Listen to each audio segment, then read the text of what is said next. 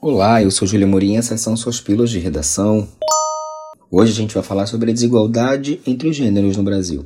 O quanto esse problema é persistente, o quanto esse problema é estrutural. Segundo o Fórum Econômico Mundial, o Brasil ocupa a nonagésima posição no mundo.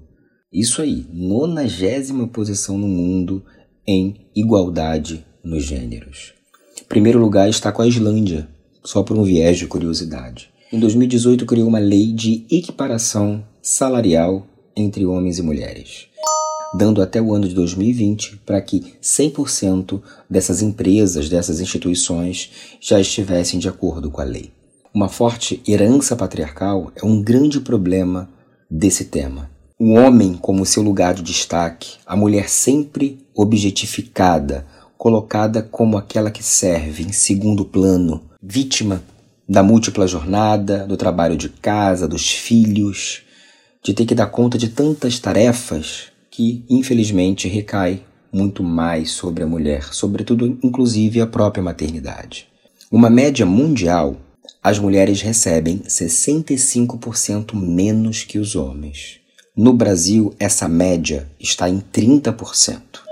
Para a gente ter uma ideia no que diz respeito ao tema, Nesse ritmo atual, a igualdade de gênero só seria conquistada no mundo em 2133 e no Brasil em 2085. Pelo menos no que diz respeito ao mundo, a gente ainda está um pouquinho à frente.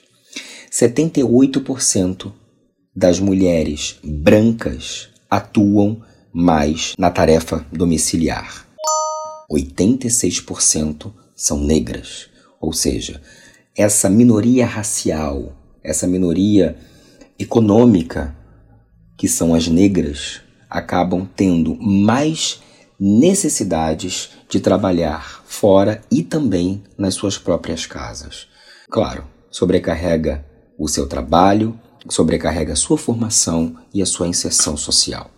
Para que nós tenhamos uma noção muito efetiva desse problema, 61% das mulheres têm nível superior e só 39% desses homens têm nível superior. É uma diferença bem consistente, é uma diferença bem acentuada, bem grande. Isso mostra uma dicotomia, na verdade, uma questão muito controversa. Ora, se eu tenho muito mais mulheres formadas com nível superior, por que, que elas recebem, em média, 30% menos que os homens? Ratifica exatamente o quanto ainda essas mulheres brigam pelo seu espaço social somente por serem mulheres. Na América Latina, de 100 empresas, para vocês terem noção, 7 das empresas, apenas 7 de 100, têm mulheres que ocupam cargos de chefia. Em todo o restante são homens. Algo muito estranho para se questionar. Ora, se elas são muito bem capacitadas, por que não podem estar à frente de uma gestão? Isso mostra o quão persistente, não só no Brasil, mas em todo o mundo, é o lugar da mulher na sociedade. Dentro desse aspecto, a gente pode seguir e perceber que desde a Revolução Francesa, que ocorreu entre 1789 e 1800, se buscava a liberdade, a igualdade e a fraternidade. Esse movimento foi o grande percussor e a força motriz para várias manifestações que sucederam a ele, mostrando quanto que a voz social pode, dentro de um aspecto de ditadura, de imposição governamental, se fazer ouvida e, claro, reivindicar seus direitos. Ainda nesse viés histórico, a Segunda Guerra Mundial foi um grande estopim para que as mulheres pudessem também entender que elas tinham seu direito, elas tinham capacidade, por exemplo, para fazer os trabalhos que antes eram restritos aos homens.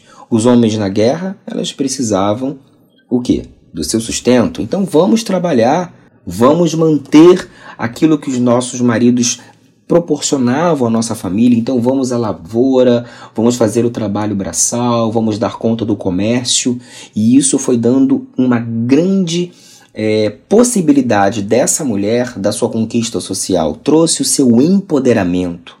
Atrelado à conquista do voto feminino em 1934, a pílula anticoncepcional em 1956 e, claro, o grande papel que o movimento feminista tem em todo o mundo e ainda hoje também busca seu espaço.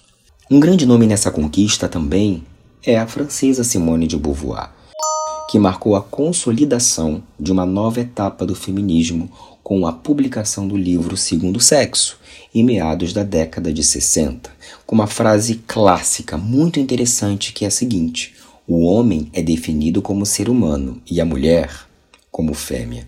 Ela ratifica essa grande desigualdade existente no Brasil, no mundo, e isso é muito importante. Kant, na sua obra A Metafísica dos Costumes, também diz o seguinte: todo ser humano tem o direito de ser tratado de forma igual e de forma fraterna.